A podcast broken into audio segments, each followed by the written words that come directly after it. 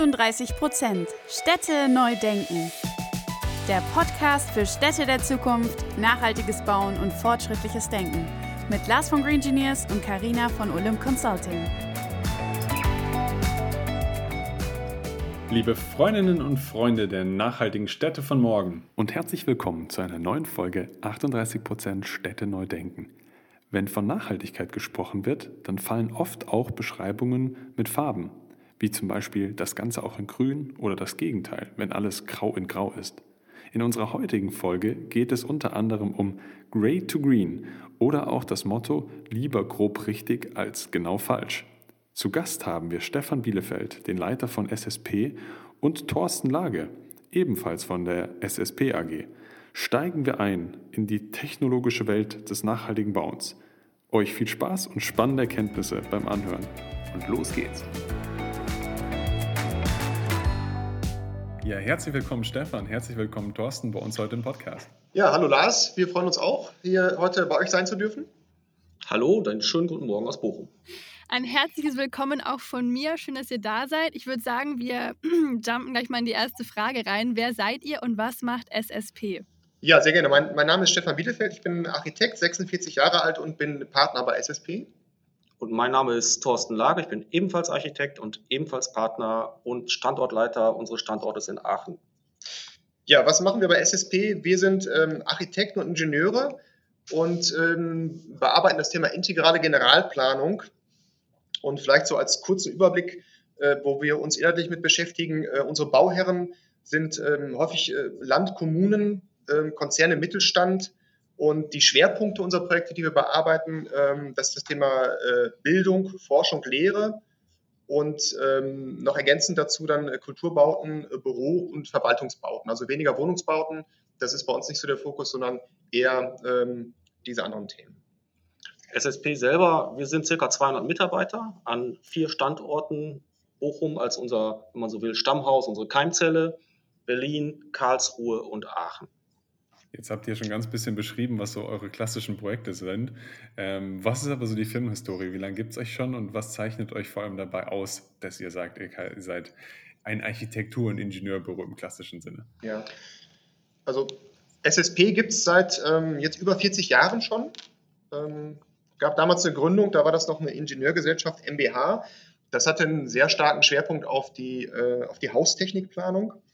Und äh, nach und nach sind dann immer mehr Architekten, Architektinnen angedockt, so dass wir dann irgendwann äh, pari waren im Thema der, der Besetzung bei Architekten, Ingenieuren und ähm, wir ähm, das Thema jetzt weiter fortgeführt haben. Man hat das ja eben schon mal ganz kurz an der Mitarbeiteranzahl gehört und ähm, ja, wir sprechen bei uns immer ganz gerne von, dass wir uns als echte äh, integrale Generalplanung bezeichnen, weil bei uns ist es so, wir sitzen wirklich wie ein bunter Haufen im Büro. Ähm, da sitzt jetzt nicht nur die Architektin in einer Reihe, sondern ich habe einen Arbeitsplatz weiter, den Elektrotechnikingenieur oder noch einen Arbeitsplatz weiter dann die, äh, die Kollegin, die die äh, Lüftungsanlagen plant. Und äh, das ist für uns sehr bereichernd im Alltag und das, das stützt unheimlich das gegenseitige Verständnis von dem, was man tut und wie man die Projekte bearbeiten kann oder sollte. Und das geht sogar so weit, dass wir einen Großteil unserer Mitarbeiterarbeitsplätze als Flexbereiche identifiziert haben. Das heißt, wir schließen uns einfach mit unseren Laptops an einem beliebigen Arbeitsplatz an. Und das kann sein, dass ich dann am Montag neben einem GA-Kollegen sitze und am Dienstag neben dem Vorstand und am Mittwoch neben einem anderen Gesellschafter. Ja. Vielleicht, was so ein bisschen diese Firmenhistorie mit sich bringt.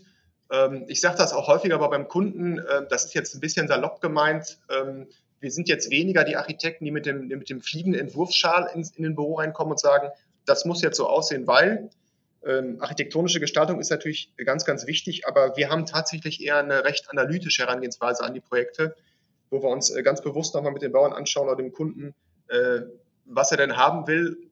Wir uns aber dann auch äh, die Freiheit nehmen, zu, unter, zu, zu beraten und äh, ihm dann aufzuzeigen, was er denn tatsächlich braucht. Das ist so, glaube ich, eine, eine unserer äh, Grundherangehensweisen, die für uns ganz wichtig ist und die in Regel dann auch zu einem sehr guten Erfolg in den Projekten führt. Auf jeden Fall eine spannende Herangehensweise. Ähm, bei der Vorbereitung auf den Podcast sind wir auch auf euer Motto gestoßen. Das heißt ja, lieber grob richtig als genau falsch. Ähm, was meint ihr denn genau damit und worauf bezieht sich das auch in eurem ganzheitlichen Wirken, Schaffensprozess? Ja, das ist ein guter Übergang äh, zu der, zu der vorherigen, vorherigen ähm, Aspekten.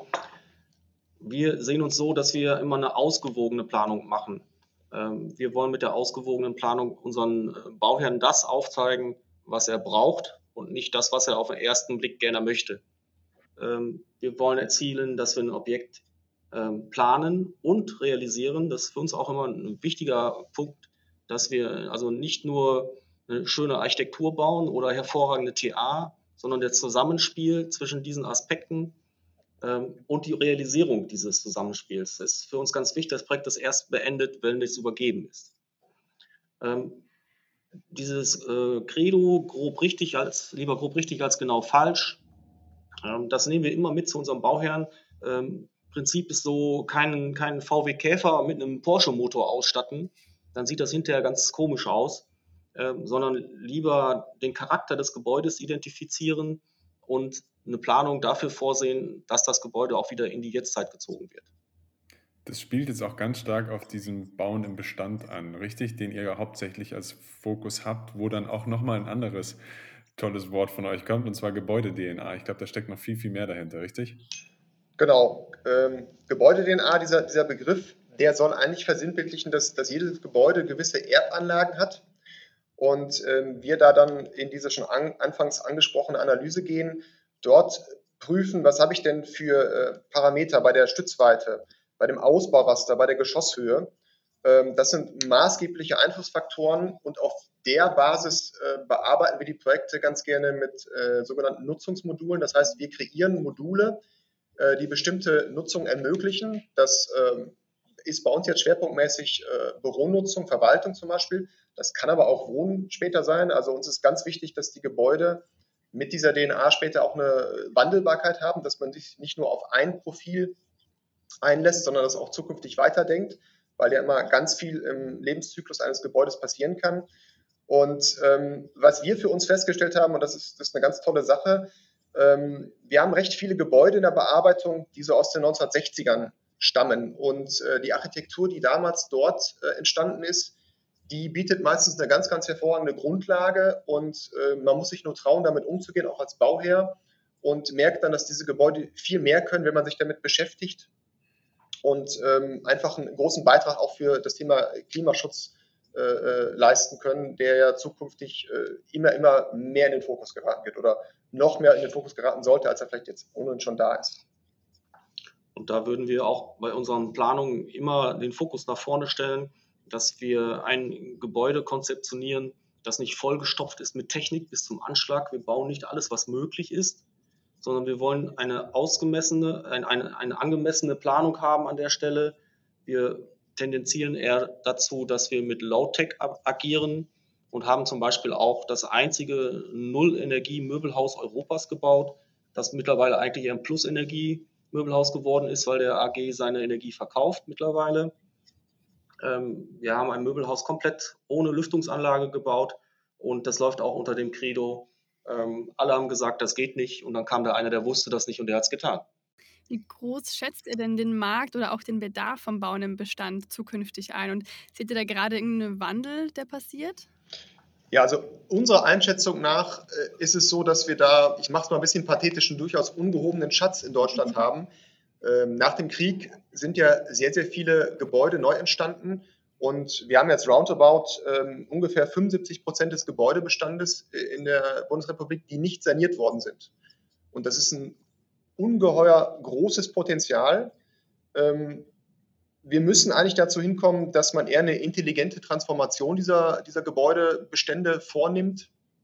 Da kann auch Wohnen natürlich mit beinhaltet sein und es muss deutlich weniger Abriss stattfinden. Also es äh, darf eigentlich mit den Zielsetzungen, mit den Herausforderungen, die wir in der Zukunft vor uns haben, mehr darum gehen oder es muss mehr darum gehen, dass man diesen Bestand erhält und äh, die graue Energie, die da schon drin steckt, äh, würdigt und das Ganze dann entsprechend weiterentwickelt und nicht nur in den nächsten Lebenszyklus gibt, sondern ich habe vor kurzem Kunden auch gesagt, wenn wir es ganz richtig machen, dann kommen wir zu Ihnen, wir transformieren oder sanieren dieses Gebäude und danach kann es der nächste dann nochmal machen. Also das kann man durchaus über mehrere Dekaden treiben oder durch mehrere Lebenszyklusprozesse, weil man dann immer mehr äh, an Aufwendungen spart und äh, Suffizienz ist da ein ganz großes Stichwort.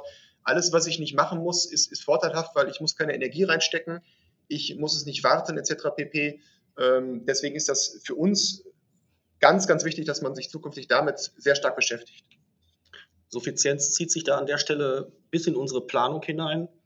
Ähm, in unserer Planung sieht es so aus, dass wir uns standardisieren in der Planung und wir unheimlich viel von unserem Wissen in einem Wissensmanagement zusammenführen.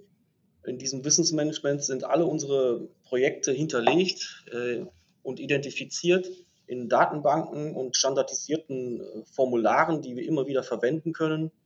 Ähm, und wir sind vom Bundesministerium für Wirtschaft und Forschung als einziges Planungsbüro Deutschlands äh, hier ausgezeichnet worden, sodass wir da auch immer auf eine sehr, sehr hohe Qualität zurückgreifen können.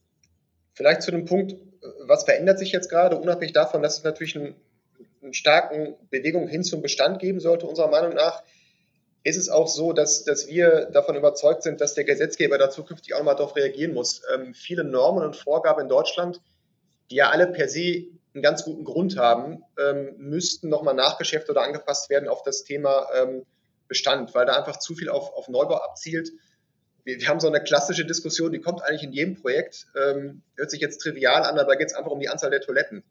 Ja, nach heutigem Maßstab wird die Anzahl der Toiletten in einem anderen Umfang äh, bemessen als damals und das kann durchaus zu einer spannenden Herausforderung werden im Projekt.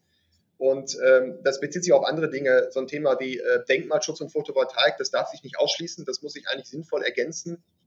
Und ich glaube, da müsste zukünftig auch nochmal mehr an, an adäquater Umgehensweise auch beim Gesetzgeber kommen, dass man da eigentlich Erleichterungen äh, ähm, schafft und nicht immer über Abweichungen nachdenken muss. Und wenn wir nochmal zu dieser Fragestellung kommen, die hier anfänglich genannt wurde, wie hoch wir da äh, den Bedarf vom bauenden Bestand sehen, also das, den sehen wir aktuell exorbitant hoch. Und ähm, das darauf zurückzuführen, dass unsere Städte, wie wir sie jetzt kennen, maßgeblich in den 60er und 70er Jahren gebaut wurden. Und wenn wir nicht eine komplette Dezentralisierung unserer Städte haben wollen, dann müssen wir uns um diese Gebäude kümmern.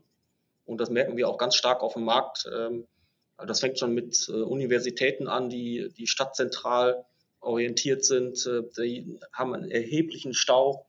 Und ähm, das merken wir auch bei der Lehre, äh, was, was Schulbauten betrifft.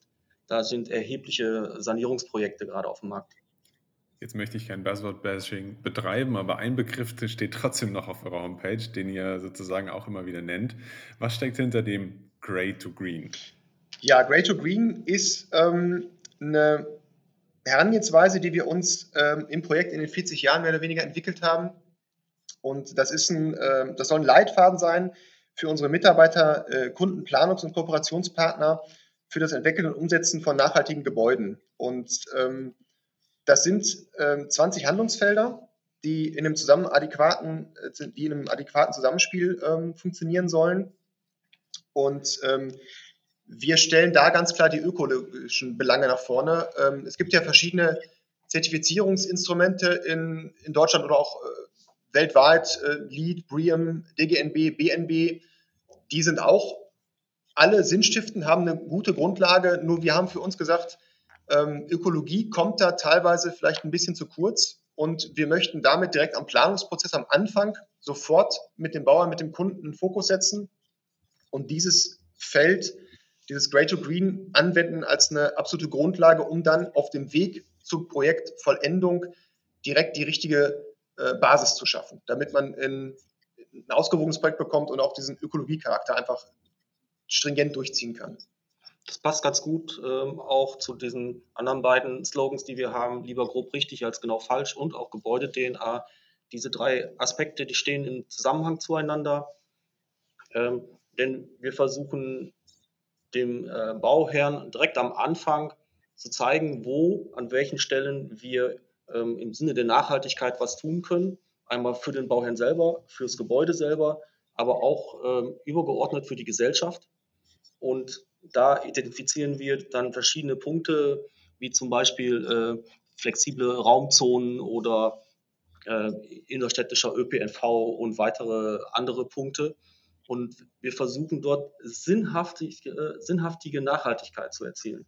Nicht auf Teufel komm raus, technische äh, Produkte zu bauen, um hinterher zu sagen, wir haben was getan, sondern wir pflanzen lieber 100 Bäume neu, ähm, als äh, 1000 Quadratmeter Grünfassade zu verbauen. Ja, das, das geht so weit. Also das, vielleicht nochmal als, als so ein paar Topics aus diesen 20 äh, Handlungsfeldern. Da ist zum Beispiel auch das Rückstrahlverhalten von der Fassade mit inbegriffen. Ja? Das wäre zum Beispiel, dass man eher den Fokus äh, legt auf eine sehr helle Fassade, damit man äh, dem Albedo-Effekt Rechnung trägt, also sich ein dunkles Gebäude nicht unnötig äh, aufheizt. Ähm, das Thema Regenwasserrückhaltung findet da äh, Niedergang, dass man schaut, dass man im Idealfall ähm, vielleicht 100% Regenwasserrückhaltung und auch Nutzung realisieren kann. Wir hatten eben schon mal diese, diese Schlagworte zum Thema äh, Low-Tech oder besser was weglassen. Das wäre Suffizienz bei Lüftung, natürliche B- und Entlüftung, also nicht äh, eine Lüftungsanlage zu errichten, sondern eher das äh, alte klassische Lüften zu praktizieren oder aber auch, dass wir natürlich schauen, dass wir bei den Objekten, die wir planen, das ist immer eine kleine Herausforderung beim Bauen im Bestand. Ähm, wir versuchen eine Photovoltaik oder eine integrierte Photovoltaikanlage zu bauen, damit wir da dann auch ähm, Autarkie gerade erzeugen in der, in der Nutzung und wir einfach erneuerbare Energien nutzen, um dort dann ähm, ja, fossile Energien nicht mehr anzapfen zu müssen und dass die Gebäude sich dann weitestgehend selber versorgen können. Ihr habt jetzt sehr viele spannende Konzepte und Herangehensweisen ähm, schon erwähnt und man merkt, ihr ruht nicht. Ähm, welche weiteren Steps sind denn für SSP in der Zukunft noch geplant? Ja, wenn wir da einmal vielleicht bei dem Thema Grey to Green bleiben. Wir haben für uns festgestellt, diese 20 Handlungsfelder, man könnte über jedes einzelne Handlungsfeld eine, tatsächlich eine Doktorarbeit schreiben. Das wird aber unserem Motto lieber grob richtig als genau falsch zuwiderlaufen. Also wir wollen das noch weiter ähm, ausdeklinieren, aber das gleichzeitig ähm, als agiles Werkzeug beibehalten. Solche Sachen kann man immer noch äh, perfektionieren und weiterbringen.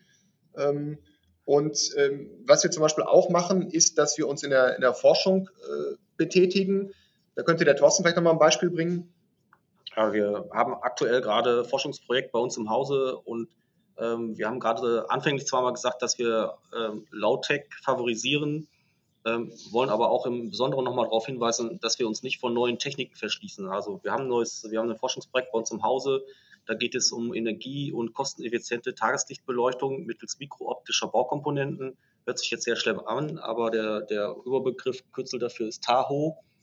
Und ähm, das sieht vor, dass in äh, Glas, in Gläsern von äh, Fassaden äh, Strukturen mit drin sind, äh, die eine Lichtführung in den Innenraum integriert haben. Also man braucht keine klassische Lichtlenklamelle mehr, um Licht im, im, Winterfall ins Gebäude zu holen, wie das bislang so war, sondern man hätte das direkt in der Verglasung mit drin. Also wir verschließen uns da nicht vor solchen äh, Aspekten, sind sehr, sehr froh, dass wir hier äh, mit dem Fraunhofer Institut äh, einen Partner gefunden haben, mit dem wir zusammen dieses Forschungsprojekt bearbeiten können super spannende, innovative Ansätze. Also genau solche Themen, die mich auch immer wieder antreiben oder Karina und mich, äh, diesen Podcast überhaupt zu machen, über Ansätze zu sprechen, die so noch nicht ganz so gewöhnlich sind. Aber jetzt sind wir schon bei der letzten Frage angelangt und auch wenn ihr jetzt viel darüber gesprochen habt, wo es für euch hingeht als SSP, wie seht ihr denn ganz persönlich die Stadt 2035 jeweils und vielleicht auch so ein bisschen, welchen Impact würdet ihr gerne dabei leisten, wie die Stadt 35 aussieht dann? Ja, ich fange da mal ganz übergeordnet an. Äh, die Städte den Menschen. Das ist das äh, ganz einfach genannte äh, Credo. Und wir sind der Auffassung, dass wir in den letzten Jahrzehnten zu viel die Städte den Autos gegeben haben. Und wenn wir da in große Städte in, der, in ein Nachbarländer schauen, wie zum Beispiel in Kopenhagen, die Schritte gewählt haben, wie die Hälfte des, der Verkehrsfläche den Fahrradfahrern zu geben. Und mittlerweile gibt es Stau der Fahrradfahrer an Ampeln und nicht Staus der Autos. Ähm, oder auch weiterschauen in die Stadt Barcelona. Da wurden die großen Blöcke zu vier sogenannten Superblocks zusammengefügt. Und die kreuzförmige Straße, die in der Mitte ist, da wurde einfach der Straßenverkehr weggenommen und die Fläche wurde den Bewohnern gegeben. Es hat nicht zu weiteren Verkehrsstaus geführt, sondern es hat dazu geführt, dass die Bewohner diese kreuzförmige Straße in der Mitte wieder zurückerobern und auf einmal wieder kleine Eckkneipen da sind, wie wir das hier in Deutschland auch schon überall mal hatten, und die alle wieder entstehen und kleine Subkulturen entstehen. Also das würden wir sehr, sehr befürworten, wenn wir das so weiterhin betreiben können. Und wir haben unter anderem bei unserem Standort in Aachen den, wo wir gerade mit der Aachener Verlagsgesellschaft das Medienhaus neu errichtet haben, in das wir unseren Standort auch äh, implementiert haben. Ähm, da haben wir eine Herangehensweise gewählt, nicht die gesamte Außenanlage mit versiegelter Fläche zu belegen, wo PKWs parken, sondern wir haben die Autos so weit weggeschoben, wie es irgendwie geht und in der Mitte entsteht ein großer grüner Park. Also einen anderen Fokus äh, zu haben, Aufenthaltsqualität zu schaffen und den Fokus weg von dem Fahrzeug hin zu den Personen. Ja, und den, den Impact, den wir uns natürlich ganz gerne wünschen würden, leisten zu können, ist, dass wir uns ja aus der Expertise mit, mit Bestandsbauten beschäftigen. Und wenn man diese ganzen Maßnahmen anstrebt, dann ist es natürlich sehr klug, dass man die Städte nicht weiter dezentralisiert, sondern wieder zentralisiert. Das heißt, den Bestand würdig, der vorhanden ist, diesen vielleicht ähm, dann entsprechend transformiert, also eine, eine, Verdichtung innerhalb der Städte wieder beiführt, aber in einem ausgewogenen Verhältnis.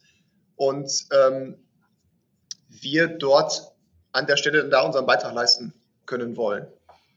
Und wir hätten dann nochmal zwei so Aspekte, äh, die wir ganz gerne auch so, was so, so den Gesetzgeber ähm, betrifft, mitgeben würden. Ähm, zum einen würden wir dafür plädieren, dass die Gesetzgeber hingehen und von all den Personen, die ein Gebäude abreißen wollen, eine, eine Erklärung fordern, warum sie denn ab? Also man muss also sich nicht erklären, warum man Neubau macht, sondern man muss sich erklären, warum man das alte nicht weiter nutzen möchte. Und auf der anderen Seite sollte der Gesetzgeber hingehen und äh, die Förderung äh, fokussieren auf die Sanierung. Wenn wir da zum Beispiel mal auch wieder zu unseren Nachbarländern schauen, in die Niederlande. Die Niederlande ist uns da einen großen Schritt voraus. Die hat gesetzlich geregelt, dass alles, was beim Abbruch eines Gebäudes ähm, an, an Schutt entsteht, wieder dem Kreislauf zugeführt werden muss. Und das sorgt dafür, dass das eine relativ große Hürde ist. Das sorgt dafür, dass die Deponien nicht weiter belastet werden. Und das sorgt dafür, dass wesentlich mehr Sanierung gemacht werden. Und wenn wir uns unsere Städte, wir haben ja vorhin schon einmal von Dezentralisierung der Städte gesprochen, und wenn wir uns unsere Städte anschauen, die sind nun mal aus den 60er, 70er Jahren.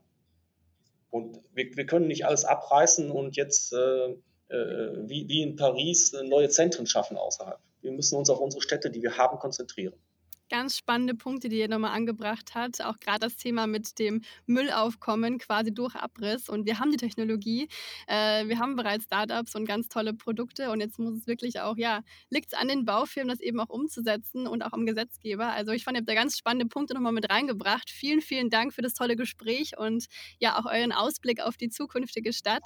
Äh, schön, dass ihr da wart und ja, lasst uns im Austausch bleiben. Ja, sehr gerne. Ja, vielen Dank. Vielen lieben Dank. Wir hoffen, die Folge hat euch gefallen und ihr konntet neuen Input mitnehmen. Damit ihr auch die nächste Folge am Donnerstag um 18 Uhr nicht verpasst, könnt ihr unseren Channel abonnieren und gerne auch eine Bewertung dalassen. Du findest uns auf Spotify, Apple Podcast und allen gängigen Podcast-Plattformen. Danke fürs Anhören und bis nächste Woche.